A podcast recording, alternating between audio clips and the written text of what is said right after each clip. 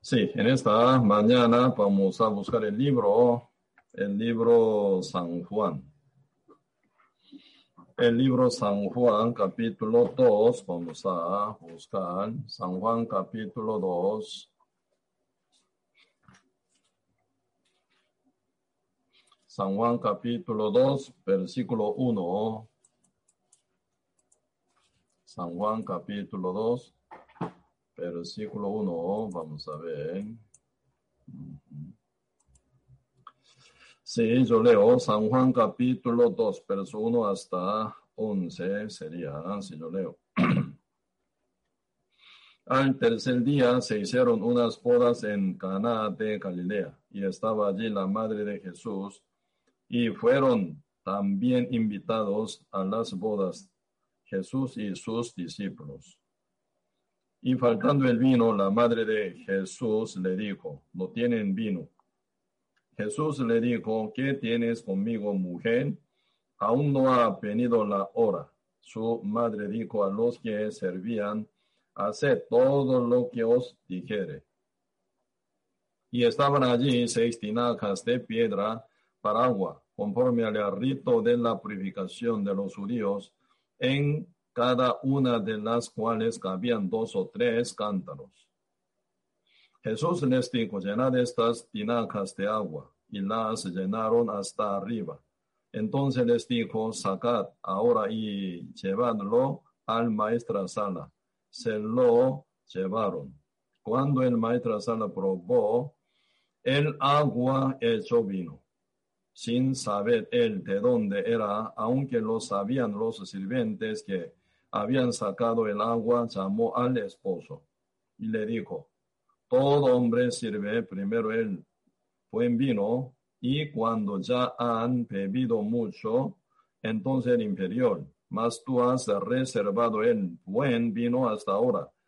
Este principio de señales hizo Jesús en Caná de Galilea y manifestó su gloria y sus discípulos creyeron en él. Sí, hasta aquí eh, leímos. Sí, realmente esta palabra donde leímos recientemente, ¿verdad? Y sí tiene gran sentido, ¿verdad? Y hace 12 mil años nuestro Señor Jesucristo vino, nacido, ¿verdad? En el mundo encarnado, aunque él siendo mismo Dios que es creador, ¿verdad? Del universo, pero humildemente se encarnó para cumplir su misión que es salvar al mundo entero, ¿verdad? Porque el Espíritu de Dios nunca puede morir, pero Cristo vino a morir, ocupa un cuerpo para que muera eh, derramando la sangre, ¿verdad?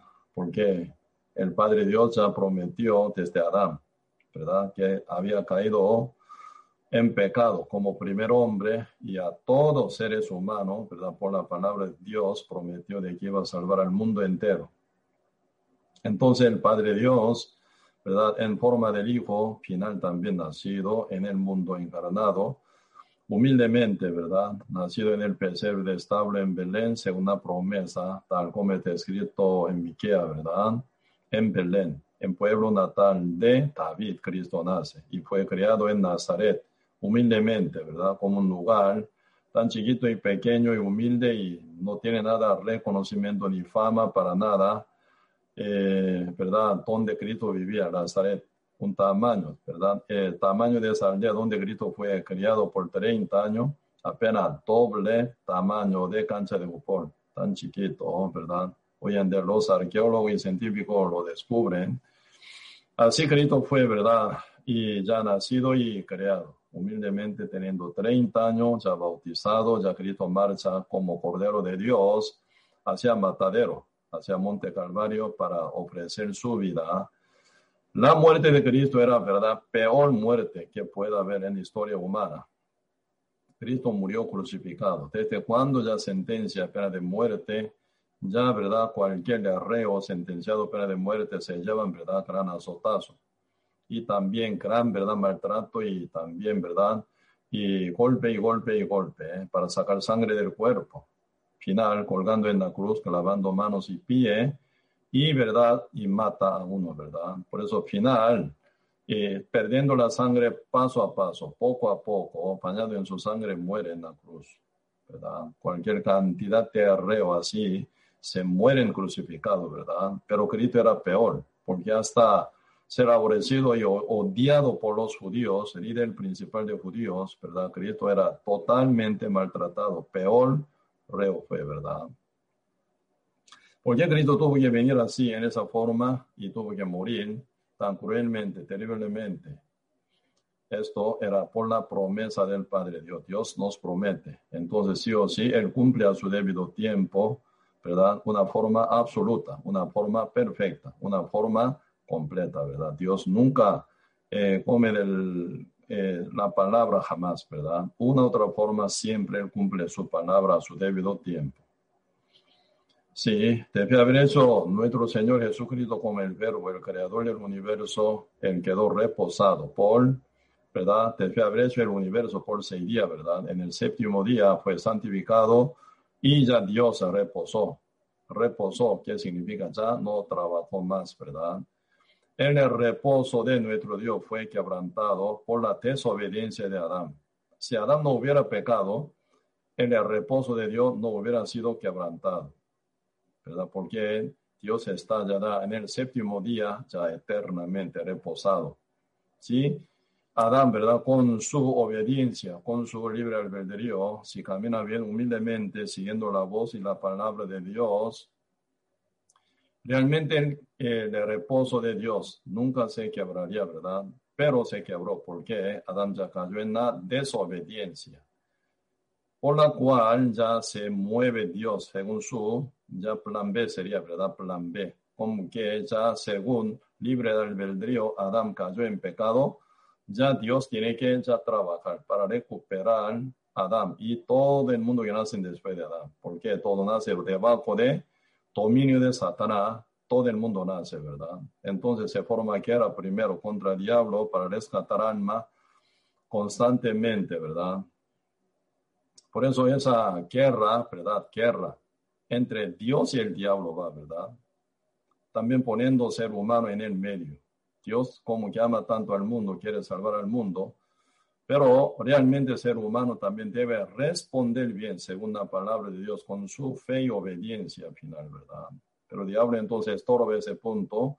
Seres humanos quedan engañados y también bien entregados al diablo, dominado por toda astucia de Satanás y mentira. Entonces eres humano, ¿verdad? No abre el corazón hacia Dios, no abre, la, hacia, no abre su corazón hacia la palabra de Dios, la cual es clave total que puedan, ¿verdad?, resolver su pecado y su problema y su debilidad y también su muerte y realmente puede realmente regalar triunfo total en la vida del ser humano toda la, eh, todo el tiempo también, ¿verdad?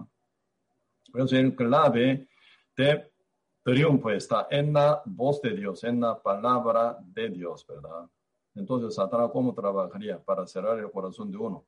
Para arrastrar el corazón de uno para que no se pegue con la palabra de Dios, no se sujeta a Dios ni a la palabra del Señor. Siempre el diablo está produciendo constantemente la desobediencia en la vida y en el corazón y en la mente del ser humano. Y rebelde también. Rebeldía también pone constantemente el diablo para que uno final, ¿verdad? Sea totalmente entregado, ¿verdad? En la mano de Satanás, que sea manipulado total. ¿Verdad? Por eso ahí se forma que era complicada.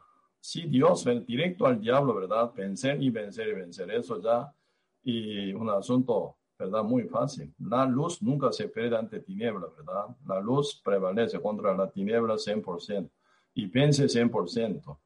Como Cristo, ¿verdad? Venció 100%, aún estaba en el cuerpo, venció al diablo 100%. También con toda obediencia perfecta, cumpliendo toda la palabra que son la ley y los profetas, ¿verdad? Las profecías, ¿verdad? Según toda la voluntad divina del Padre. Cristo, ¿verdad? Al pie de letra, cumplió totalmente toda la palabra tal como está escrito en el Antiguo Testamento, que dicen con respecto a Cristo, 100%. Por eso Cristo triunfó total contra el diablo, ¿verdad? Él venció total. Pero aunque ese triunfo, aunque ese, esa victoria, ¿verdad? para uno aún no aplica, no se aplica totalmente todavía, porque uno no recibe, no acepta todavía esa palabra tal como se revela. Por fe debe responder ante la palabra de Dios, pero por ser engañado pone alguna otra cosa, idea y pensamiento diferente que, eh, de, que de Dios, ¿verdad? Entonces, y final, uno se engaña por el diablo, están todavía dominados bajo dominio de Satanás todavía, ¿verdad? aunque viendo con su ojo, aunque oyendo con su oído a Cristo directamente, aunque palpando con su mano el verbo encarnado llamado Jesucristo, pero aún ellos estaban entregados en la mano de Satanás todavía, ¿verdad?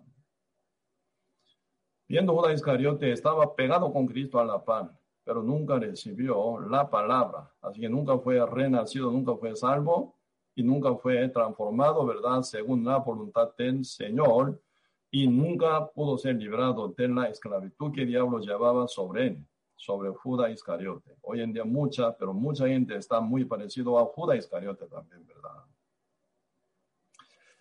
Y así que, ¿verdad? Y realmente hasta quebrarse el reposo de Dios, ¿verdad? Planeando ya según su palabra, enviando a su Hijo Jesús y cumple la salvación al mundo entero.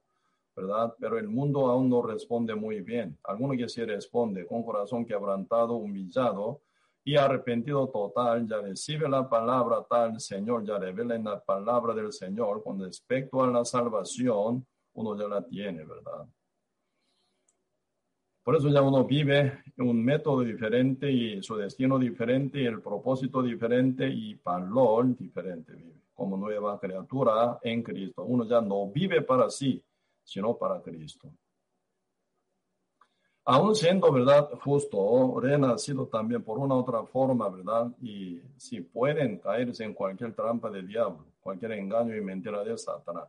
Por eso tenemos que cuidar muy bien con respecto a la palabra del Señor, ¿verdad? Para que uno no esté descuidando a la voz, a la palabra del Señor, para que uno pueda estar, ¿verdad? Bien preparado para llevar guerra contra Satanás nuestra vida actual, ¿verdad? Que llevamos, ese no es para tiempo para reposar o gozarnos, ¿verdad? O divertir todavía, ¿verdad?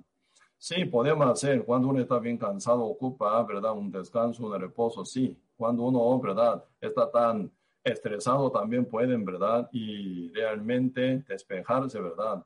Y recibiendo algún aire más puro, ¿verdad? Buscando alguna naturaleza y todo, ¿verdad? Sí se puede. Pero nunca podemos olvidar de que estamos en campo de batalla, estamos en época de guerra espiritual, que es más seria, ¿verdad? Porque dependiendo de esta guerra que llevamos, se determina, ¿verdad?, nuestra vida eterna. Y también, ¿verdad?, para muchas almas que están alrededor de nosotros, ellos dependen de nosotros. Obteniendo la vida eterna o perdiéndola, uno fallece. ¿verdad? Se presenta ante Dios. Ahora actual, ese tiempo actual se determinaría todo, ¿verdad? Por eso realmente cuidar muy bien este punto, este enfoque, ¿verdad? Y aquí San Juan capítulo 2, verso 1 hasta 11, ah, están hablando sobre, ¿verdad? El principio, el principio de señal que Cristo hizo. Principio, ¿cómo suena? El principio. Entonces, por ser, ¿verdad? ya primer, ¿verdad? Señal que Cristo hizo con su poder y autoridad. Mientras que Cristo eh, se criaba, ¿verdad? Por 30 años en Nazaret, ¿verdad? Como hijo de carpintero José. Cristo no hacía, ¿verdad? Milagro. Como hombre común y corriente, como ustedes, como yo, él vivía, ¿verdad? Sirviendo a sus padres, José y María aparentemente, ¿verdad? Aunque no era biológicamente hijo de José Cristo jamás, ¿verdad?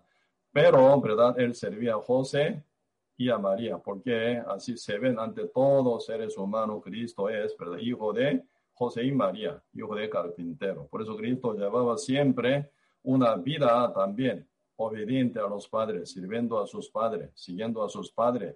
Cuando trabaja José, Cristo a la par de José también ayudaba, apoyaba también, ¿verdad? Como buen hijo, hijo obediente, hijo, ¿verdad? Y realmente humilde también ante sus padres, ¿verdad?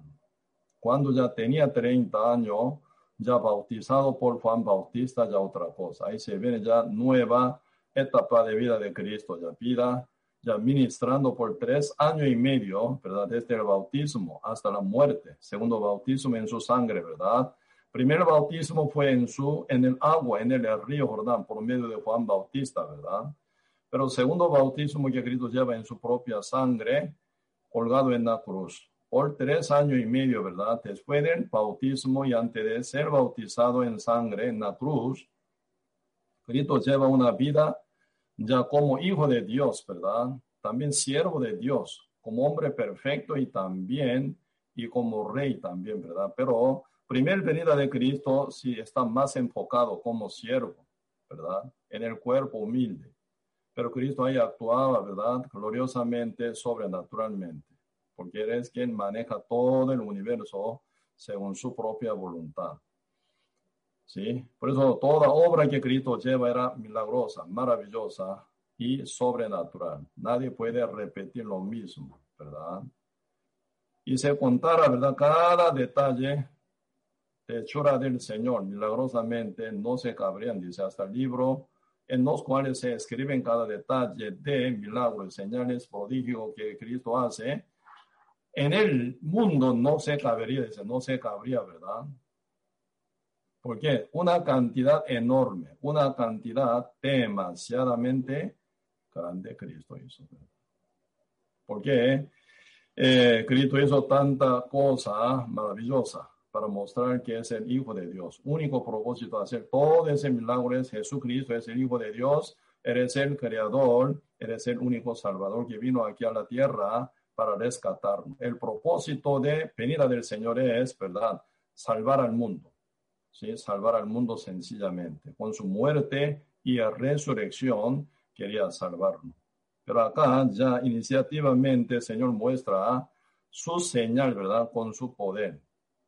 En una situación no tan agradable, agradable ¿verdad? Porque en qué situación está ahora eh, en la casa donde Cristo está invitado, en las eh, bodas, ¿verdad? En las bodas en Caná de Galilea. Entonces Cristo, ¿verdad? Y con sus discípulos fue invitado en esta casa. Y también está María, ¿verdad? Pasando tiempo, pasando tiempo, ¿qué situación se ocurre? Se ven ya, ¿verdad? Problema en unas bodas en Caná, ¿verdad? De Galilea. Entonces está en tierra judía, ¿verdad?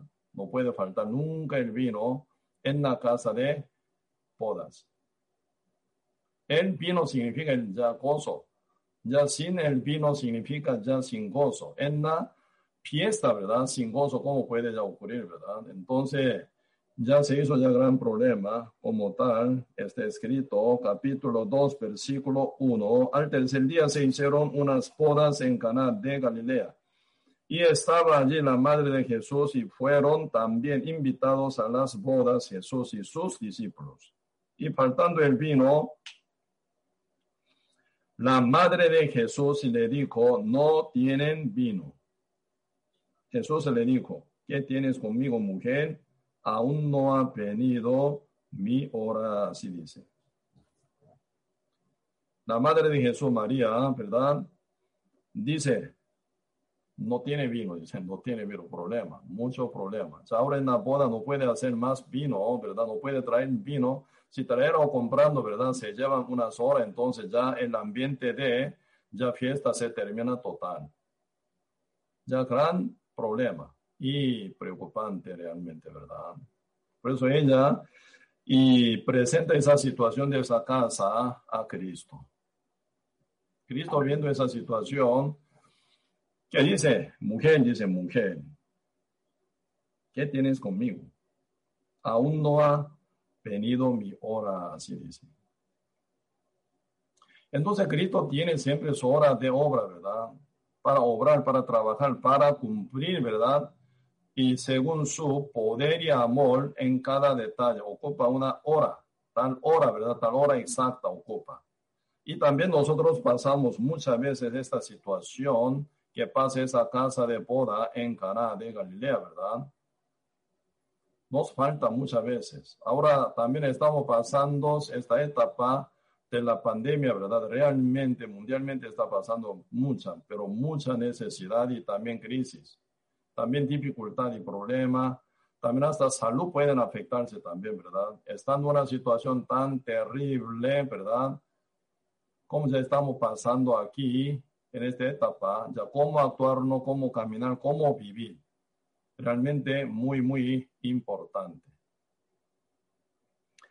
Si aquí, Señor, primero dice, ¿qué tienes conmigo, mujer? Aún no ha venido mi hora. ¿Cuál será la hora que espera Cristo para que haga su trabajo, su maravilla, su milagro entonces? Ya está faltando esta casa el vino. Ocupan ya el vino, ¿verdad? Entonces María conoce quién es Jesucristo, Él es Dios Todopoderoso, ¿verdad? Está en un cuerpo humilde, ¿verdad? Y un cuerpo desatractivo. Su origen, ¿verdad? Era Nazaret, como un campo. Cristo viene como campesino, pero única persona aquí, ¿verdad? Conoce bien perfectamente quién es y conoce a Jesucristo. ¿Quién es Jesucristo? Es María, ¿verdad? María cuando ella era virgen, antes que se juntara con José, cuando ella era virgen total, biológicamente nunca pueden tener bebé, ¿verdad? Porque ella era virgen, no conocía ningún varón, como dice ella, respondiendo ante Ángel Gabriel, San Lucas 1, ¿verdad?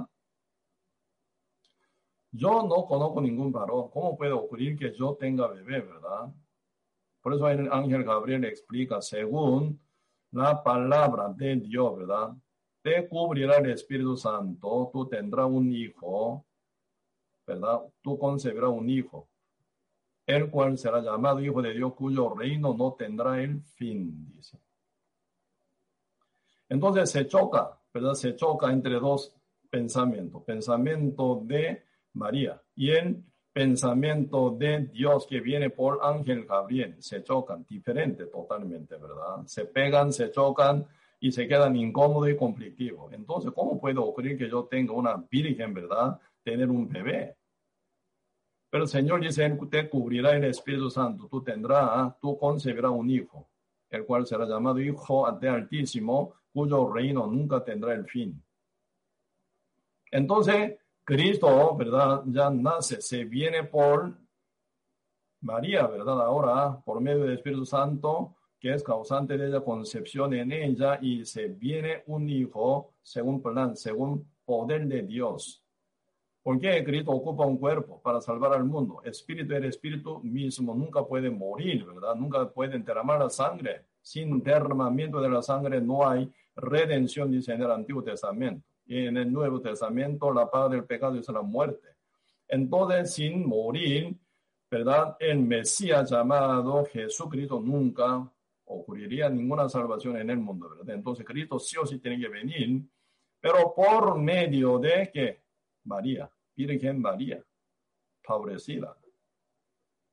Pero ahí, ¿verdad? Y mientras está pasando ese conflicto por la diferencia del pensamiento de ella y el de Dios, ahí se viene, ¿verdad? Ya el corazón total arrepentido, negado total.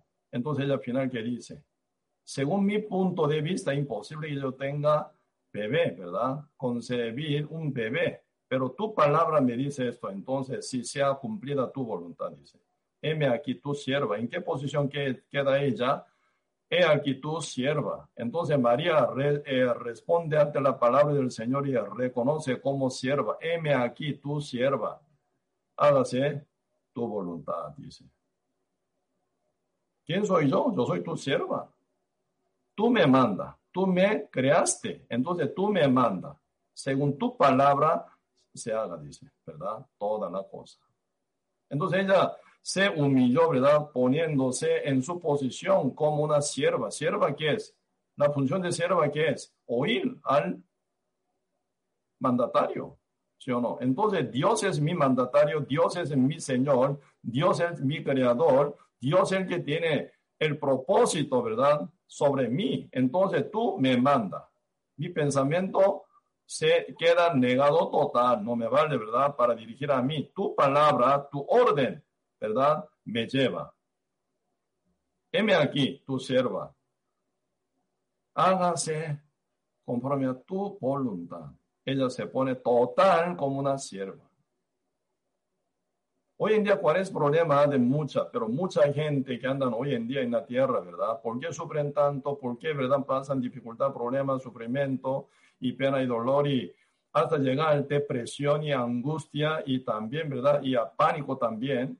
Y también algunos, ¿verdad? Sí, eligen, ¿verdad? Hasta su propio, ¿verdad? Camino ¿sí? tan crítico, ¿verdad? Intentan suicidarse, tiran su cuerpo también, ¿verdad? Sobre de un puente para abajo y se vienen miles, miles de situaciones negativas en el mundo. ¿Cuál es, verdad, causante de pasar toda la gente con tanta negatividad y dificultad y problema y también sufrimiento, ¿verdad? Una otra forma.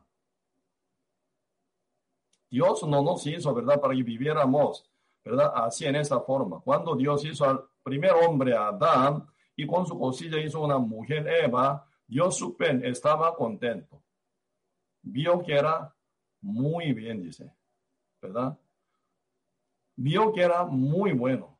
Era bueno, ¿verdad? En gran manera, dice, ¿verdad? Génesis capítulo 1, debe haber hecho todo el universo ya como último momento del sexto día, haciendo al hombre primero del polvo de la tierra, soplando su aliento de vida, haciéndolo un ser viviente, así espiritual según imagen de Dios. Con su costilla hizo una mujer, ¿verdad? habiendo hecho dormir bien profundamente a él, Señor sacó una costilla hizo una mujer, según verdad, también imagen de Jehová. Cuando Adán la vio, estaba contento, ella también, ¿verdad? Se unen, ¿verdad? Una sola carne ya en matrimonio.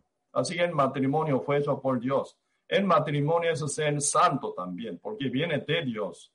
Aunque este mundo tan perdido, ¿verdad? Debajo de engaño de Satanás, quieren destruir el matrimonio, quieren destruir el hogar, ¿verdad? Pero el matrimonio se viene por Dios y el hogar hecho, ¿verdad? Ya por medio de el padre y madre, ¿verdad? Teniendo hijos e hijas final, ¿verdad? Esa formación del hogar absolutamente viene de Dios. Ahí Dios tiene gran, hermoso plan también, ¿verdad? Sí, Dios debe haber hecho al hombre.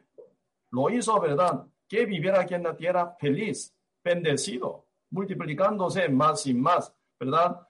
Y también conquistando toda la tierra, ¿verdad? Dios entregó la tierra completa a Adán. Cuando, ¿verdad? Diablo tienta a Cristo Jesús, ¿qué dice San Lucas 4? Si tú me postrares, si tú me postrares ante mí, yo te daré todas las cosas, mostrando que toda la gloria del reino de los del mundo, ¿verdad? Completamente. Porque el diablo no tienta a Cristo con oro y plata. Diablo no tienta a Cristo, ¿verdad? Con un edificio gigante. Cristo no tienta con una empresa grande. Diablo no tienta con un terrenito grande, una casa bien grande y una mansión. Siendo humanos, ¿verdad? Común y corriente pueden caer en la mano del diablo tentado por esa cosa mínima, pero diablo sabe que quién es Cristo, entonces no puede tentar con esa cosa. Diablo muestra toda la gloria de los reinos del mundo entero. Si tú postrares ante mí, yo te daré todas estas cosas, porque uno me ha entregado, dice. Ahora, ahora, a uno que me cae bien, yo se lo entrego también, dice. ¿verdad? ¿Quién es el que entregó al diablo toda esta cosa que hay en la tierra? primer hombre llamado Adán, por su desobediencia. Adán es el que tenía autoridad sobre el mundo entero. Adán es el que, verdad, gobernaba sobre el mundo entero. Adán es, verdad, el que, verdad, está como doñado total, endueñado, verdad, total en el mundo completo. Por eso Adán es el que nombraba cada animal con su inteligencia, ¿verdad? Viendo cualquier cantidad de animales, Adán es el que puso nombre de cada animal. Tú eres león, tú eres jirafa, tú eres hipopótamo, tú eres cocodrilo, tú eres conejo, tú eres perro, tú eres águila, tú eres tigre, tú eres verdad. ¿Eh? Y también como y caballo, cualquier nombre de animales que existen hasta hoy por Adán fue eso. Nombrar como suena nombrar, esa es autoridad. ¿Verdad? Autoridad. Hasta todas las plantaciones cuyos nombres fueron hechos, ¿verdad? Por Adán que habían sido por Dios, ¿verdad? Habían sido por Dios todas las plantaciones, pero Adán es el que, ¿verdad? Nombra cada plantaciones. Él tiene inteligencia total. Debe haber dicho, ¿verdad? Un nombramiento terriblemente cantidad, ¿verdad? Millones de nombres, pero nunca se confunde el día siguiente, nunca se olvida también. Tiene inteligencia, super inteligencia él tenía. Para que él pudiera gobernar el mundo entero. Hoy en día nosotros medio estamos atontados, ¿verdad? Ni podemos memorizar el número telefónico de su esposa alguna vez, su marido tampoco. Muchas veces, ¿verdad? Si no se acuerda el número telefónico de sus hijos también. Si quiere llamar, tiene que buscar en su celular, ¿verdad? En contacto. Porque ni se memoriza. Adán era diferente, ¿eh? Adán era diferente, totalmente diferente. Inteligencia total. Una memoria, ¿verdad? Como sin borrarse. Súper, pero súper, ¿verdad? inteligente fue Adán. Y autoridad tiene él sobre el mundo entero. Pregunto, ¿a quién se lo entregó todo? Al diablo, Ahora el diablo usa toda esa autoridad que tiene él, ¿verdad? En su mano, utiliza esa autoridad y poder y gloria para tentar a Cristo. ¿Cómo cayó Adán en la mano del diablo? Por sencilla desobediencia. ¿Cómo diablo puede amar a Cristo con, verdad, y convencer a Cristo que desobedezca una sola vez suficiente? ¿Verdad? Pero Cristo nunca fue caído en la mano de Satanás, jamás. Adán fue hecho según imagen de Dios para que viva con gran autoridad y victoria y poder y que viva feliz cuando Dios, ¿verdad? ¿Con qué fin hizo una mujer Eva, ¿verdad? Para Adán. Jehová vio, ¿verdad? No es bueno, dice, vio que no era bueno estar hombre solo. Por eso Dios, para que esté Adán no sola, solo, ¿verdad? Sino que esté feliz. Por eso Dios hizo una mujer Eva, para que vivan juntos, ¿verdad? Felices. Así que Dios quiere que estemos bien, felices. ¿Por qué entonces el mundo entero está viviendo, verdad, bajo una tragedia eh, en diferentes modos, verdad, sufriendo por mucha otra cosa, verdad? Mientras que Cristo estaba aquí en la tierra, en un cuerpo humilde como usted, como yo, ¿verdad? Como todo el mundo, pero Cristo nunca se perdió, sino vence y vence y vence contra Satanás. Sí, físicamente era humilde, físicamente desatractivo, físicamente, ¿verdad? Era menospreciado ante uno, ¿verdad? Pero internamente Cristo llevaba una abundancia de vida, ¿verdad? Suficiente poder tenía para gobernar la, carne. No importa la carne en qué condición, en qué situación pasa, pero su espíritu, su poder ya tenía, ¿verdad? Para dominarla. Con bien, con mal, en todo toda la situación que pasa el cuerpo, Cristo estaba con autoridad sobre el cuerpo también, ¿verdad? Pues nunca Cristo se torcía en caminar conforme a la voluntad divina del Señor. Cristo no se cayó en la tentación del diablo, ¿verdad? Aunque el diablo presenta tres tentaciones tan atractivas ante Cristo cuando Cristo pasa gran dificultad, pasando 40 días y noche de hambre en el desierto. Si Cristo tiene suficiente poder para hacer todo, de nada todo, piedra en pan, sí puede. Todos pueden tomar la gloria del mundo también. Cristo sí, también, ¿verdad? Pueden tirar del eh, eh, pináculo del templo. Los ángeles están dispuestos para proteger al Señor. Pero Cristo nunca hace caso de lo que el diablo manda. Porque Cristo sabe quién es Él. Pero nunca hace caso de lo que manda el diablo. Mínima cosa Cristo ¿verdad? Hace. Nunca se retrocede ante la tentación y mentira o engaño de Satanás. Jamás. Por eso la vida completa Cristo lleva con una obediencia perfecta final. Pues ahí está un, un código universal, ¿verdad? Un código universal. Aparentemente la Biblia, desde Génesis hasta Apocalipsis, ¿verdad? Está limitado página. ¿Sí? apenas como hasta Apocalipsis, ¿verdad? Sí, que hasta que, que, página viene. Entonces, y sí, el Apocalipsis capítulo 22, según mi Biblia, ¿verdad? Tiene página 1441. Así letra, cantidad de letras está limitada. Palabra de Dios, así está, ¿verdad? Limitada también.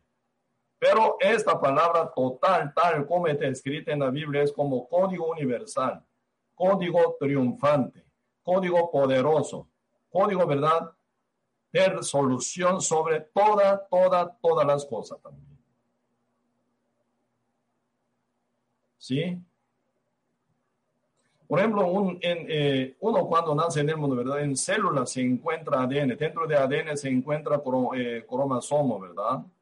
Según humano, creo que 46 eh, tiene. Entonces, según ese cromosomo, ¿verdad? Está toda información completa de nuestro cuerpo. Totalmente. ¿Sí? Ahí está toda, pero toda información. Cuando se larga, ¿verdad? Cuando se conecta, eh, así está roscado, ¿verdad? Y cromosomos, entonces así extendiendo. Cada cromosomo que se encuentra dentro de ADN y en célula, que cada persona tiene como cuántos mil billones, conectando cada, ¿verdad? Y información que lleva en cromosoma en ADN, ¿verdad? ¿Sabe?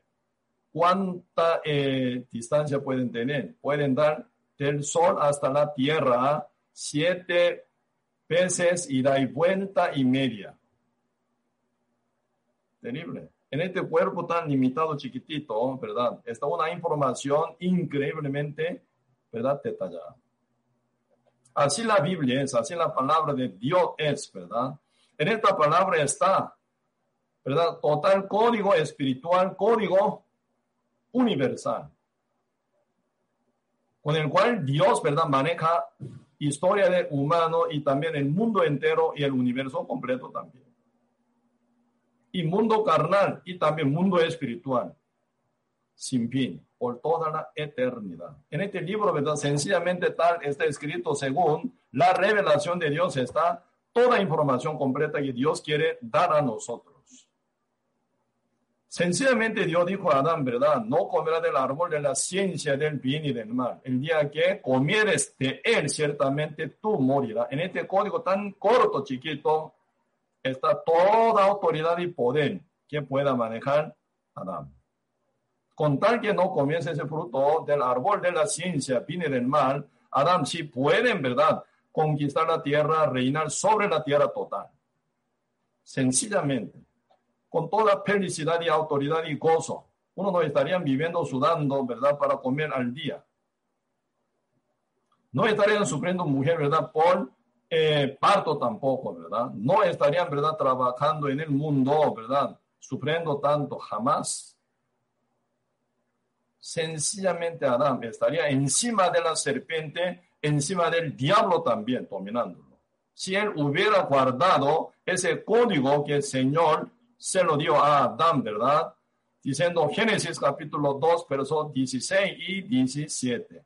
Dios dijo al hombre, comerá todo árbol que está en el huerto de Edén, pero no comerá del árbol que está en el medio del, en, del árbol de la ciencia viene del mar. El día que comiese de él, ciertamente tú morirás. Morir significa perder todo, porque se va a entregar todo al diablo, quien es la muerte. Morir significa ya la muerte le afecta, él se entrega en la muerte. Diablo domina encima de él. Como dice 1 Juan capítulo 5, verso 19, ¿verdad? Somos nosotros de Dios, pero dice más, el mundo entero está bajo el diablo, bajo el maligno, dice. Por eso, por no guardar este código tan sencillo, pero tan poderoso, que es la palabra de Dios, Adán perdió todo, pero una forma completa. ¿Sí? ¿Cómo se recuperaría entonces? ¿Cómo se recuperaría que eh, se recupere todo lo que se perdió? También tan sencillo por ese código universal, que es el Evangelio, la palabra de la salvación, ¿verdad? Ya recuperación como entrada y llevar una vida con una caminata larga hasta que venga nuestro Señor Jesucristo. ¿Cómo llevaremos triunfo y triunfo y triunfo constante? Por guardar este código sencillo, que es la palabra de Dios, que está escrita en la Biblia. Pues ahora, ¿verdad? Segunda situación, segunda situación de la casa de boda en Canas de Galilea, ¿verdad? Ya está. Porque ya faltando el vino. Porque Cristo dice, aún no ha llegado mi hora, dice. ¿Por qué no ha llegado la hora del Señor todavía? Vamos a ver otra vez, ¿verdad? San Juan capítulo 2, versículo 4. Jesús le dijo, ¿qué tienes conmigo, mujer? Aún no ha venido mi hora. ¿Qué ocupa Cristo para Él haga su obra poderosa y maravillosa? Rápidamente, mujer, María, ¿verdad? Capa. Ese tiempo de María no era virgen, tiene que entender. O sea, Cristo tiene ahora más de 30 años. Entonces María no era ya virgen, una virgen, muchacha virgen no es, como fue, ¿verdad? Manifestado el ángel Gabriel para revelárselo, ¿verdad? El plan de Dios que iba a tener un hijo, ¿verdad? Eh, el cual es hijo de Altísimo, cuyo reino no tendrá jamás fin, ¿verdad? Esa época y ahora diferente, María ya tiene hijos e hijas, aparte de Cristo, como dice San Marco capítulo 6, ¿verdad? Aparte de Cristo, primogénito de María, tiene cuatro hijos más y otra hija más también. Entonces, ya una señora mayor, ¿verdad? Que tienen cuatro hijos varones y hijas, como una mujer común y corriente, pero ella tiene una inteligencia y sensibilidad espiritual por eso ya, cuando oye esa voz, ¿verdad? Aún, mujer, aún no ha llegado mi hora, aún no ha venido mi hora. Mujer que busca, María que busca. Versículo 5 dice, su madre dijo, dice, su madre dijo a los que servían. Entonces, ¿a quién buscaba Cristo? A los que servían, a los sirvientes, ¿verdad? Eso, capítulo 2, versículo 5, su madre dijo a los que servían, ¿qué dice? Encontrando con los que servían a los sirvientes, eh, mujer, María dice a ellos, haced todo lo que os dijere. Hasta que se prepare ese corazón, Cristo no hace nada, no obra nada, ¿verdad? Realmente creación, ¿verdad? La creación del universo por seis días, que está escrito en Génesis capítulo 1, sencillamente Dios dijo, hacia nada Dios dijo, su palabra es el origen de existencia. Su palabra es el poder, superpoder de hacer toda la cosa de nada, hacer todo. Así es nuestro creador, nuestro Dios, ¿verdad? Entonces, en, esto, en este punto, cuando Dios quiera, ya pueden hacer todo. Pero en este caso, ¿verdad? Llegando en la sociedad humana, ¿verdad? Donde se encuentra mucha, mucha gente que vive. Pero para Dios, ¿verdad? Obrar en la vida del ser humano, ¿verdad? Realmente ocupa un corazón. Un corazón vacío, un corazón humilde, un corazón bien, ¿verdad? Preparado y quebrantado. ¿Cuál es el problema de hoy en día? ¿Por qué sufren tanta gente? Mucha gente hoy en día vive como reyes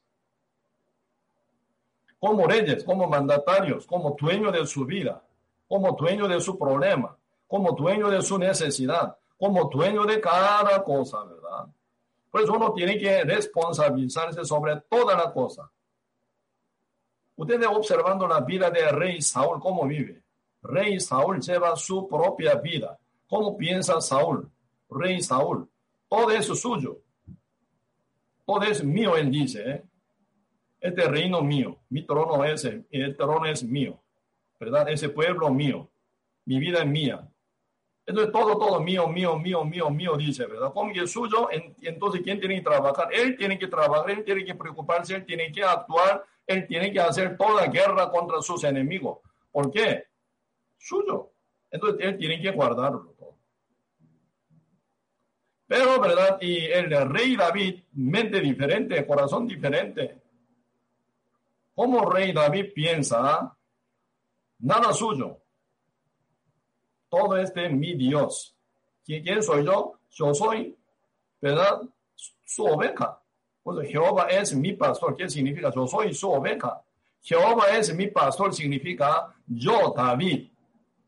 Soy oveja de Jehová. Eso significa. Jehová es mi pastor, nada me faltará. Ahí viene abundancia. Jehová es mi pastor, nada me faltará. oveja, ¿cómo suena? Oveja, la que pertenece al pastor. Entonces el pastor lleva a la vida de oveja, rebaño de oveja, según su parecer, según su justo, según su voluntad. Así que el pastor tiene autoridad sobre el rebaño de las ovejas, ¿sí o no? Así que el pastor tiene autoridad sobre su oveja, sobre su cordero. Cuando quería sacrificar a Jehová, el pastor nunca pregunta a esa oveja, ovejita, yo te quiero sacrificar ante mi Dios. ¿Tú me permites? Así no pregunta. El pastor elige entre toda oveja la mejor, ¿verdad? Oveja, tomándola, llevando el matadero, de goya. Cuando se crece, ¿verdad? Su eh, pelo también, ¿verdad? Esquilan, ¿verdad? Esquilan pastores. Los pastores esquilan todas las ovejas y, y carnero y cordero, ¿verdad? Si no, ellos no pueden caminar por peso de su pelo. Ellos no consultan a las ovejas, ¿verdad? Yo quiero hacer esto tal y otro. ¿Me permite? No. Entonces ellos ya están entregados en la mano del pastor, entonces, entonces hacen, ¿verdad? Esquilándolas. ¿Quién decide el tiempo? El pastor. ¿Quién decide? Cualquier acción que quiere hacer sobre su rebaño, sobre su oveja, el pastor. Jehová es mi pastor, nada me faltará. ¿Qué significa? Jehová es mi Dios, mi Señor, mi dueño. Él es el que está sobre mí. Él tiene autoridad a hacerme bien o hacerme mal. Él decide. Él me lleva en el pasto de delicioso. O me llama a la orilla de agua del río para hacerme comer, hacerme tomar agua feliz. Pero de vez en cuando mi pastor me lleva en el medio del valle de la muerte también. Pero, ¿verdad? Oveja, David dice, pero no, me, no temeré. ¿Por qué? Estoy con mi pastor que me guía y me dirige, mi, me pastorea él. ¿Verdad? De vez en cuando yo desvío su callado y eh, barra, ¿verdad? Me corrige. Me pega alguna vez mi cabezón ¿verdad? Para corregirme. Por eso al final David está con una tranquilidad. El que actitud, qué corazón tiene, está sujeto total a Jehová. Así que no pertenece nada a él. Más bien, él pertenece a Jehová. Entonces, si viene cualquier situación, sea como sea, David no se preocupa, porque mi ser es de Dios, de mi pastor, mi Jehová. Entonces él se preocupa por mí. Eso no significa, ¿verdad? Solo David está durmiendo, ¿verdad? Dios haga toda obra, yo me quedo en cama durmiendo, no. ¿Verdad? Otra vez yo digo, Dios utiliza el código. Entonces uno tiene que codificar, descifrar eh, también, ¿verdad? Uno descodificar también tiene que hacer. Si Dios codifica a nosotros nuestra vida, nosotros ocupamos descodificar cada asunto, cada situaciones con la palabra de Dios y también aplicarla en nuestra vida. Por eso es importante meditar, importante, ¿verdad? Pensar, importante orar, importante buscar al Señor para descodificar de cada cosa conforme a la palabra de Dios también. Por eso nosotros ocupamos inteligencia también, no para, ¿verdad?, vivir según nuestro justo parecer, sino para someternos más a Jehová ocupamos nuestra inteligencia y meditación y profundidad de nuestro corazón también. ¿Para que Estemos bien unificados con Dios, ¿verdad? Final. Por eso David, ¿verdad? Oraba, pero una forma total. ¿Sí? Por su eh, enemigo, por su y realmente, ¿verdad? Invasores también. David oraba y oraba y oraba y oraba. Hasta que se moja su almohada. Llorando también, ¿verdad? Porque con todo corazón buscaba a Dios para conectarse con la voluntad de Dios, para que no se desvíe, buscando al Señor. Cuando nuestro Señor Jesucristo oraba en el monte de Semaní, ¿cómo oraba? Hasta que cayera, ¿verdad? Su, ¿verdad? Sudor, como si fuera sangre, dice, ¿verdad? Entonces, bien concentrado al Padre buscaba con todo corazón. Ahí se ve ya descodificación. Debe haber orado tres veces, él dice a sus discípulos que están súper dormidos, ¿verdad? Por estar tan cansado. Entonces ahora descanse, dice. Ya llegó la hora, dice. porque viene ahora a Judas Iscariote, ¿sí o no? Buen instrumento para cumplir la voluntad de Dios, aunque el diablo lo utiliza máximo, ¿verdad? Torciéndolo, pero Cristo lo utiliza final también esa situación máxima para cumplir la voluntad de Dios. Por Judas Iscariote se entrega a Cristo, quedan sentenciados en pena de muerte injustamente. Esa injusticia de ser humano también final, ¿verdad? No impide la voluntad de Dios que se cumpla. Cristo final murió en la cruz. Él pudo decir, diciendo, ¿verdad? Consumado es. Así es, nuestro Dios, nuestro Señor. Importante meditar, profundizar y buscar a Dios bien concentrado a Cristo.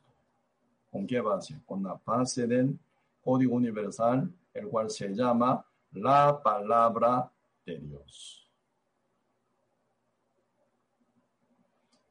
María, ¿verdad? Cuando ella era virgen, ella vio realmente ese poder y autoridad que toca a ella, por haber aceptado sencillamente la palabra de Dios. Hágase, su, hágase tu voluntad heme aquí tu sierva, dice verdad. Pues ahora en esta situación, ¿cómo resuelve María? ¿Cómo puede ser ella una líder, verdad? Líder para dirigir esa situación, porque ella tiene buena experiencia. Por eso en nuestra iglesia también tiene que ser muy bien levantado muchos líderes, ¿verdad? Siendo servidores primero y después con capaz de liderazgo también, que tienen que crecer con buen testimonio, con buena experiencia con buena base profunda y amplia de la palabra de Dios para dirigir grupo de gente y salvar y también dirigir, pastoreando también, ¿verdad? Tiene que llegar mucho obrero fiel en nuestra iglesia. En Costa Rica y también, también para muchos países que están fuera de Costa Rica también. Como María, con buena experiencia, con buena sujeción y buen quebranto del corazón, ¿verdad? ella ante el ángel Gabriel no insistía su idea y pensamiento como obstinada, no, humillada más bien, arrepentida de su mal pensamiento o equivocado su lógica, ¿verdad? Arrepentido de su propia lógica, volviendo a la palabra de Dios, rápidamente acepta, heme aquí tu sierva. Su posición es sierva, una oidora y hacedora con sujeción también. Final, ¿verdad? Debe haber confesada, confesado ella, ¿verdad? Se viene ya concepción, ¿verdad? Pasando seis meses. Ya está, ¿verdad? Su estómago está creciendo, su vientre está creciendo, ¿verdad? Ahí viene, se viene ya conflicto. Ella por haber aceptado, ¿verdad? La palabra de Dios y aplicándola en su ser, en su vida, ¿verdad? en su corazón y en su cuerpo. Final, ¿qué pasa? Ella ya quedó embarazada, pasando seis meses por ahí, ¿verdad? Se, ya crece demasiado su vientre, no puede esconder más. Por eso se viene el problema también, ¿sí o no? José, uh, queda asustadísimo, ¿verdad? Nunca yo llegué a ella, entonces ella está embarazada, ¿qué significa? Entonces ella está con otro hombre. ¿Eh? Entonces, ¿cómo yo podría casarme con ella? Yo quiero una virgen, una mujer, ¿verdad? Sana, una mujer, una mujer, mujer limpia. ¿eh? Para formar mi matrimonio y mi hogar bien bonito. Pero ella está ya embarazada con otro hombre, ¿cómo yo podría casarme con ella? ¿Verdad? Entonces ella queda totalmente y enojó si quedan bien, ¿verdad? Desesperanzado totalmente voy a cortarla. Ya no voy a casarme con ella. Pero no informaría a ella, ¿verdad? Si yo informara a ella que está embarazada fuera de mí, ella se va a morir apedreada. Por lo menos, ¿verdad? Para que, eh, que no muera ella, ¿verdad? Pero no quiero casarme con ella. Ya esa relación ya está terminada. Esto era ya pensamiento que domina la mente y corazón de José. ¿eh? Él quedó dormido. En esa época Dios hablaba por el sueño. Hoy en día no, ¿verdad? Por la escritura completa Dios habla con ese código universal, este código, código perfecto. Dios nos habla, ¿verdad? Pero anteriormente por el sueño Dios se ha manifestado. Como dice Hebreo capítulo 1, verso 1, ¿verdad? Dios en el tiempo, otro tiempo, ¿verdad? De muchas maneras, muchas formas, ¿verdad? Manifestaba nuestros padres, nuestro profeta, dice, ¿verdad? Pero ahora, ya último, postrero día, ¿verdad? Con su Hijo, por su Hijo Jesucristo, ¿verdad? solamente nos habla por su palabra, por su código universal. Esa época aún no fue hecho el Nuevo, Nuevo Testamento. Dios habla por sueño. Cuando José está ¿verdad? En sueño, Dios muestra, ¿verdad? Su voluntad y explicando detalle a José por ángel, ¿verdad? No temas, José, traer esa, esa mujer María como tu esposa. Ella está embarazada no por otro, sino por el Espíritu Santo. Por eso viene esa palabra tan bonita, ¿verdad? San Mateo 1, verso 21. Y dará luz su hijo, llamará su nombre Jesús, porque él salvará a su pueblo de sus pecados. Ahí se manifiesta el propósito de que Cristo viene en el mundo, ¿verdad? Entonces, sí, final, oyendo esa voz, ya se cambia su corazón. María, la que había recibido esa palabra, ¿verdad? Y pasa peligro. Puede ser que pase alguna inconveniencia, pero Dios es el que resuelve cada problema. José Final fue convencido total por esa revelación de ángel, ¿verdad? Enviado de Dios. Entonces él acepta a María como su mujer. Pues hasta que dio a luz no se juntaron, dice, ¿verdad? Debe haber tenido el primogénito llamado Jesucristo, ellos se juntaron como matrimonio común y corriente. ¿eh? Por eso tiene cuatro hijos, ¿verdad? Donde se menciona San Marcos capítulo 6, cuatro hijos aparte de Jesús y hijas más también.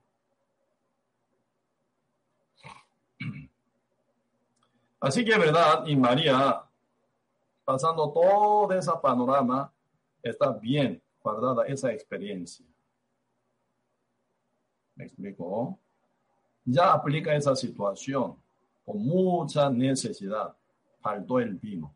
Ya está a punto de fracasarse esa fiesta de la boda en Caná, de Galilea. María, ¿quién busca? Cuando Cristo dijo, mujer, no ha venido mi hora. Pero ¿a qué busca María? Para que venga esa hora en obra maravillosa del Señor, busca a los sirvientes, a la gente preparada, para que Cristo haga su obra por tal persona, ¿verdad? Pues ahora dice versículo 5, su madre dijo a los que servían, hacer todo lo que os dijere. Verso 6, y estaba allí seis tinajas de piedra para agua, conforme al rito de la purificación de los judíos, en cada una de las cuales cabían dos o tres cántaros. Siete, Jesús les dijo, llenad estas tinajas de agua, y las llevaron hasta, eh, llenaron hasta arriba. Aquí en Cristo dice, cuando ya María, ¿verdad? Enseña esta detalle a los sirvientes, ¿verdad? Hace todo lo que os dijere. Entonces, sí, señora, sí, señora. Entonces ellos se acercan a Cristo y están esperando la pan. Cuando Jehová, ¿verdad? Llama a Abraham, Abraham, Abraham, ¿qué dice? Abraham está ya eh, ocupado en otra cosa. No, señor, espérenme un poco, yo voy a ir pronto. Así no dijo. Abraham era, ¿verdad? Si pastor de ganado, entonces debería estar muy ocupado él llevaba, ¿verdad? Como más de 318 criadas, entonces mucho de su negocio, pero demasiado ocupado, ¿sí o no? Él llevaba 318 criadas, criado, para llevar guerra contra eh, Abel, no era, ¿cómo se llama? Abel, se me olvidó el nombre de rey, ¿verdad? Y San eh, Génesis capítulo 14, para no inventar, no voy a leer el exacto nombre. ¿eh?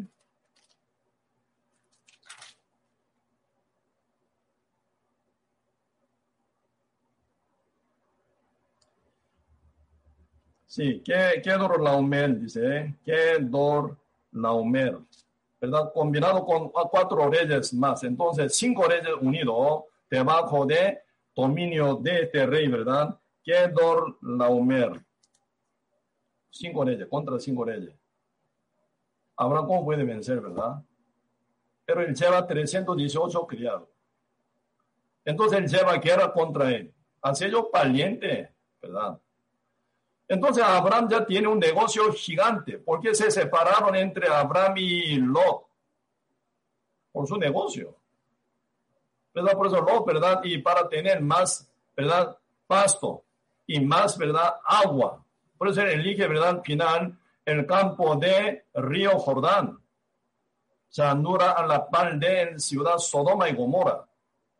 Era gran equivocación, ¿verdad? Él no miró la voluntad de Dios, sino según su deseo se aparta de Abraham, final él quedó total de fe fracasado.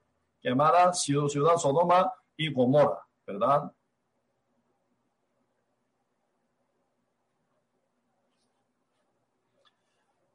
Pero Abraham está ocupado, pero muy ocupado, lleva un negocio pero gigante. La Biblia expresa, Abraham era hipermillonario, enriquecido grandemente, en gran manera, dice la Biblia. Entonces lleva mucha riqueza, una gran riqueza. Aunque toda esa riqueza era secundaria, ¿verdad? Pero Dios no, ¿verdad? Faltó de bendecir con sus materiales también. Lleva una empresa grande con 318 empleados, llevando, ¿verdad? Cantidad de, ¿verdad? Ganados. Tiene que pensar mucho, tiene que trabajar mucho, tiene que amadurarse mucho, mucho también, ¿verdad? Pero nunca descuida una cosa. Él ante la presencia de, de Dios vive Abraham, heme aquí. Jehová no llama dos veces a Abraham. Usted lea, ¿verdad? Génesis capítulo 22. Jehová Dios llamó a Abraham, dice. Abraham, heme aquí. Como si estuviera en la pan. Como si estuviera, ¿verdad? Esperando su orden. Como un siervo. ¿Verdad? Pro frente de la puerta. ¿Verdad? Puerta abierta. Como un sirviente, ¿verdad? Está esperando, ¿verdad? esperando la orden de su patrón, orden de su rey. Así está actitud de Abraham. Abraham, sí señor, heme aquí, estoy aquí. Debe Jehová mandar algo tan difícil, ¿sí o no? Ofrécemelo tu hijo a quien tú amas. En holocausto, en el monte de Moría, ¿verdad? En tres condiciones. Tu hijo, ¿verdad? Tu hijo a quien ama. Dios sabe muy bien que Abraham ama a su hijo, Isaac. Cuando él tenía 100 años tuvo ese bebé.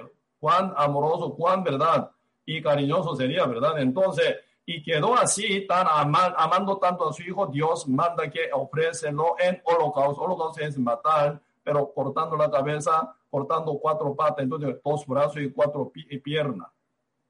Y después abriendo vientre, sacando entraña, ¿verdad? Hay que lavar y quemar todo sobre altar.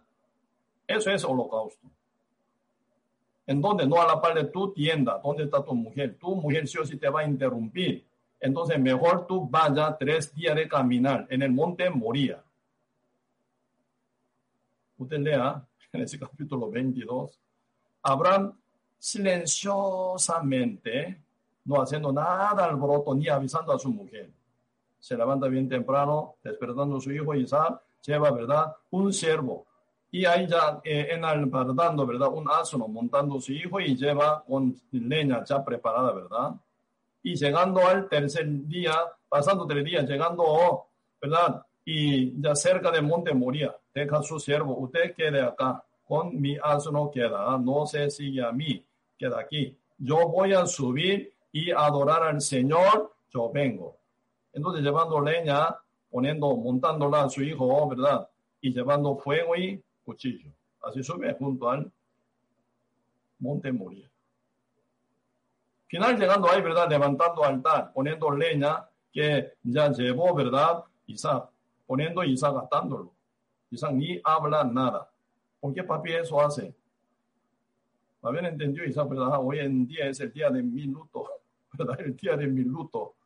Mi papá ahora quiere matar. Hoy, hoy, hoy, hoy, hoy en día nunca yo vi ningún cordero que él lleva. Entonces hoy Cordero es, soy yo.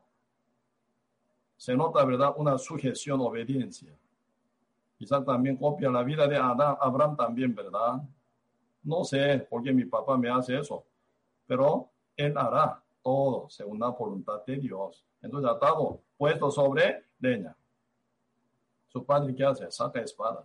Espada no, cuchillo, ¿verdad? Está a punto de degollarlo. Ese tiempo dice la Biblia, el ángel de Jehová dice, el ángel de Jehová lo llamó Abraham, Abraham, dos veces. Dios está bien apresurado para que no se caiga ese cuchillo al cuello de Isaac para degollarlo, ¿verdad? Ese tiempo Jehová vio fondo de corazón de Abraham. Ahora ya sé que tú me temes. ¿Qué actitud tiene Abraham? Actitud de siervo. ¿Qué actitud tiene el rey David? Actitud de siervo. ¿Cómo lo va a vencer el mundo entonces? Nada pertenece a mí. Yo pertenezco a Jehová. Jehová es el que me manda. Jehová es el que me da la orden que tenga que hacer yo. Entonces Dios es el mi dueño, mi Señor. Entonces uno descansa total, haciendo todo oficio, labor y trabajo, todo hace, pero nunca pone ninguna cosa en primer lugar. Solo mi Dios está en primer lugar. Como dice San Mateo en capítulo 6, verso 33, ¿verdad? Buscad primeramente el reino de Dios y su justicia. Entonces todas estas cosas os serán añadidas. Buscad primeramente el reino de Dios y su justicia, no mi justicia, la justicia de Dios, la cual se manifiesta en el Evangelio de Cristo. ¿Verdad? Que es su reino, que venga tu reino. En la oración Padre nuestro dice, ¿verdad? Santificado tu nombre, que venga tu reino, dice, ¿sí o no? ¿Qué reino va a venir? Como la voluntad tuya fue cumplir en el cielo, ¿verdad? Y en la tierra también, y que venga tu reino, el reino venidero que es. La iglesia de Cristo es el reino venidero aquí. Después de haber muerto Cristo con su sangre lavado, mucha gente sellado del Espíritu Santo en el día Pentecostés, empezando, ¿verdad? ya sellamiento del Espíritu Santo y después se forma iglesia como cuerpo de Cristo. Es, ¿Qué es el reino de Dios? Eso es. Por eso eh, Pablo toda la vida, ¿verdad? Para la iglesia de Cristo dice, ¿eh? yo pongo aflicciones en mi cuerpo, dice. ¿Para qué? Para el reino de Dios, para la iglesia de Cristo, para completar la iglesia, para completar el templo de Dios, ¿sí? Para completar la novia de Jesucristo.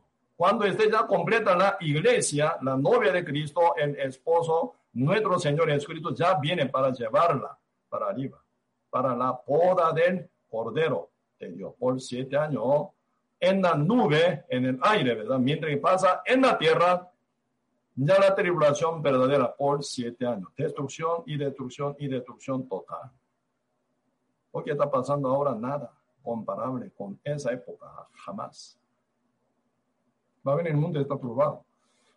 por poca verdad, cosas que están pasando ahora por la pandemia y crisis económica y se viene ya caída también, ¿verdad? Y muchas empresas también se vienen ya como problema. ¿Sí? Ese es mínimo, mínimo, mínimo, comparando lo que va a pasar en el tiempo de la tribulación. Pero la iglesia donde está arriba, juntamente con Cristo, gloriosamente. Para completar la iglesia, Pablo poniendo primer lugar el reino de Dios y su justicia, echaba toda su vida hasta la muerte. Así es nuestra dirección que presenta la Biblia también. Después el Señor promete, ¿eh? busca primeramente el reino de Dios y su justicia. Entonces todas estas cosas que ocupamos nosotros como nuestra necesidad serán añadidas, serán añadidas. ¿Verdad? Importante no ser dueño de nosotros mismos. Así no, no lo son. Cristo es el que nos compró con su sangre. Cristo es ya nuestro pastor. Cristo es nuestro mandatario. Cristo es nuestro rey y Señor de todos nosotros. Cuando Cristo ya toma su hora, captando muy bien María, ¿verdad? Se, ya presenta a los sirvientes. Entonces ellos quedan callados hasta que Cristo diga, ¿verdad? A la par como Abraham. M aquí dijo a la par de Jehová, ¿verdad? Ellos están a la par de Cristo. Cristo ya vio su hora que llegó, porque está gente preparada con corazón sirviente y humilde y que acepta la palabra de Dios también, ¿verdad? Porque los sirvientes están, ¿verdad? Bien acostumbrados de ser mandados, guiados, dirigidos entonces, a la par de Cristo, ellos también están esperando que digan, Señor, sea lo que sea, como María dijo, hacer todo lo que os dijere. No según tu opinión, no según tu idea, no según tu ¿verdad? sabiduría humana, no según tu parecer, sino según toda la palabra que os dijere. Ahí está el código verdadero de triunfo. Verso 6 Y estaban allí seis tinacas de piedra para agua, conforme al rito de la purificación de los judíos, en cada una de las cuales habían dos o tres cántaros 7, Jesús les dijo, ¿a quién? A los sirvientes, sirviente. A Cristo nunca dijo al maestra sala, ni al novio, ni novia, sus padres, su familia, parientes, su tío, primo, a nadie. Solo Cristo dijo a los que están preparados, a los sirvientes. ¿Verdad? Jesús les dijo, llenad estas tinacas de agua. Y las llenaron hasta arriba. Ellos ocupan vino, pero Cristo dice, llenar agua, dice en esa tinaca. ¿Qué dice? Nada. ¿Para qué? El Señor dice, llenar agua, entonces se llenan agua.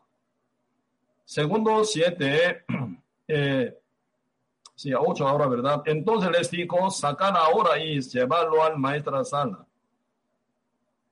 Y se lo llevaron. Ahora, Señor, ¿qué manda? Hay que espera, ¿verdad? El vino, Señor manda a los sirvientes sacarlo y sacarlo y llevarlo al maestra sala. Yo sé que le espera, ¿verdad?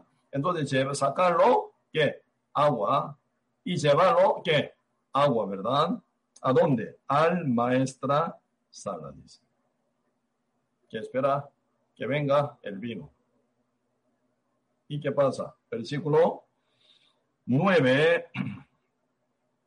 Cuando el maestro sala probó el agua, eso vino, sin saber él de dónde era aunque lo sabían los sirvientes que habían sacado el agua, llamó esposo.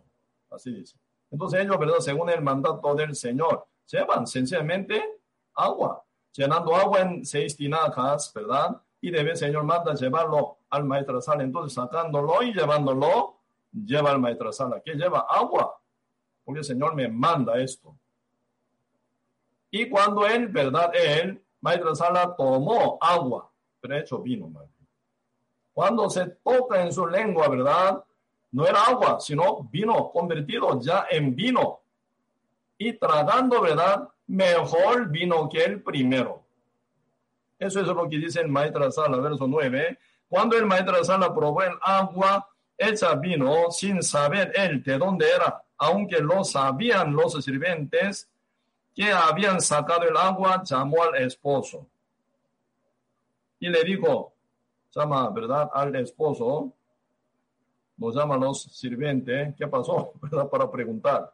Entonces piensan, ¿verdad? Él, ¿cómo que no sabe de dónde viene esa agua? ¿Cuál es el origen de ese vino mejor que todo? Entonces llama al esposo, más bien está contando 10, verso 10, y le dijo, todo hombre sirve primero el buen vino, y cuando ya han bebido mucho, entonces el inferior. Mas tú has reservado el buen vino hasta ahora. Así está, ¿verdad? Tan, ¿verdad? Como impacto, ¿verdad? Impactado. El sana ¿Cómo puede ser esta casa rara, ¿verdad? Una casa muy rara. Porque cualquier casa donde llevan poda, primero, ¿verdad? Buen vino. Después está medio ebrio, entonces uno toma, ¿verdad? Si agua, eh, vino medio ácido menos calidad, inferior. Pero esta casa, ¿verdad? Tomamos muy buen vino, ¿verdad? Pero ahora mucho más todavía buen vino todavía estamos tomando. Dice. Nadie sabe. Ni maestra sala, ni esposo, ni padres, ni novia, sus padres, ni pariente que están ahí invitados. Nadie. Solo conocen bien los sirvientes que participaron en obediencia y sujeción a la palabra del Señor ya se resuelve ese problema por los sirvientes, quienes están preparados para participar en la obra maravillosa, del Señor, conforme a la palabra de nuestro Señor Jesucristo. Primer señal.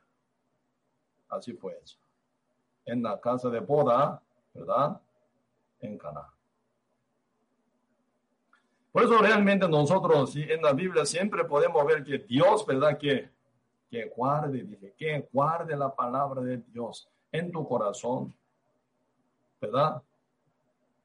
Y también en tu mente, en tu, ¿verdad? Y ojo también, así ponga, dice, se quejo, aquí ponga, ¿verdad? Palabra de Dios. Cada vez que esté concentrado a ver la cosa, palabra de Dios, dice, para que no se olvide uno.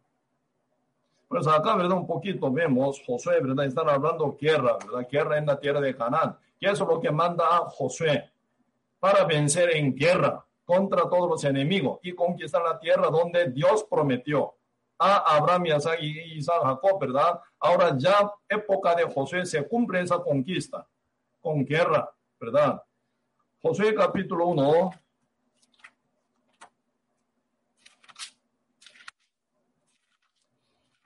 Josué capítulo 1,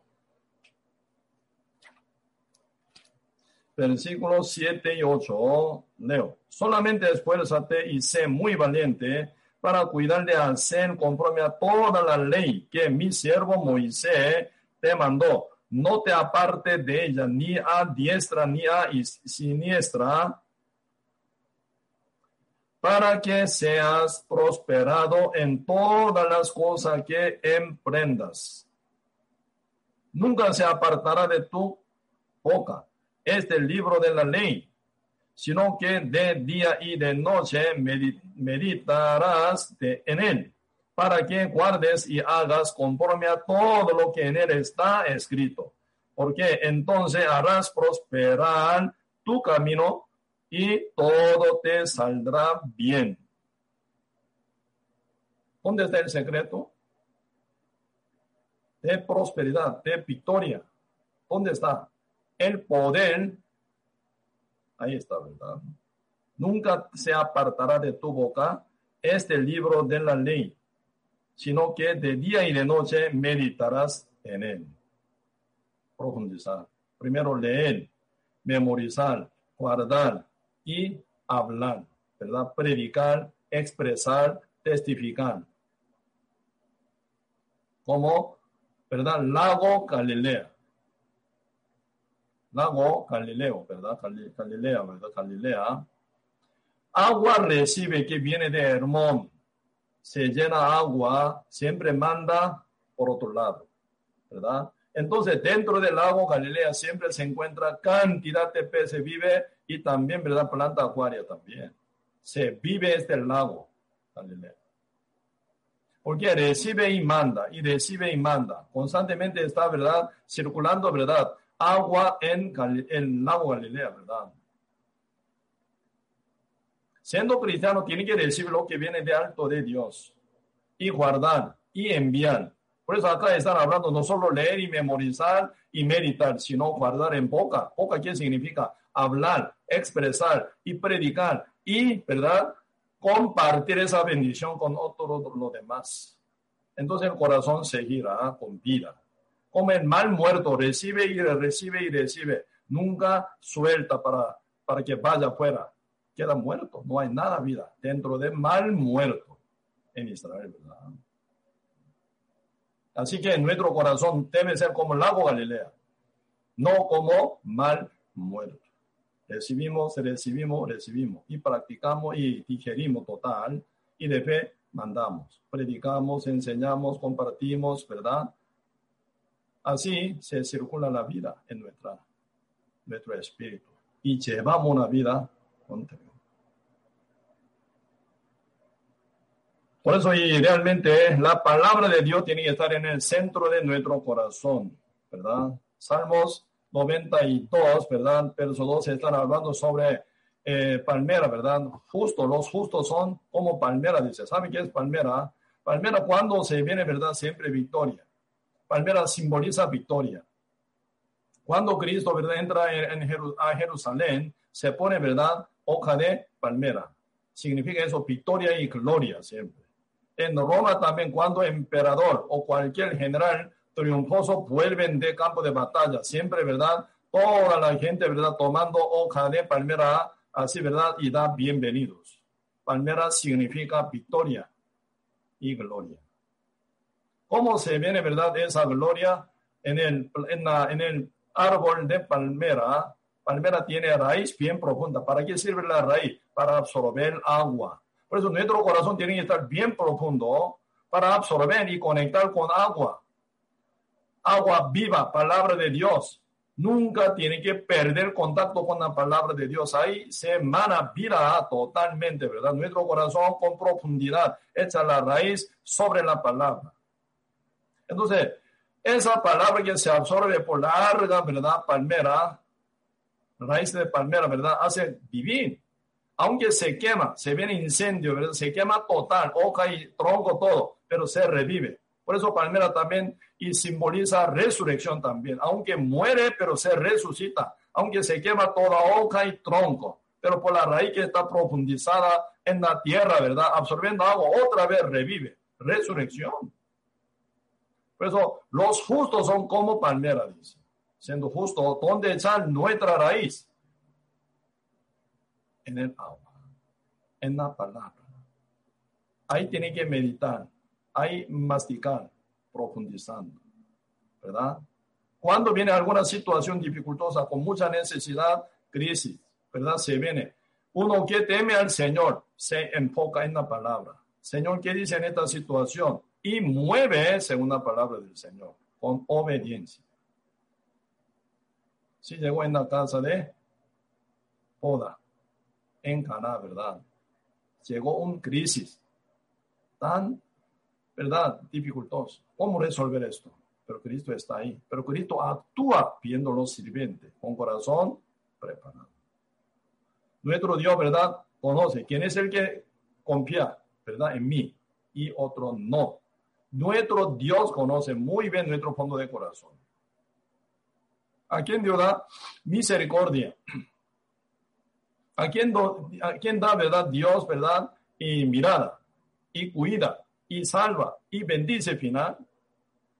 Isaías capítulo 66 dice una palabra así, ¿verdad? Isaías capítulo 66. ¿A quién nuestro Dios se rescata?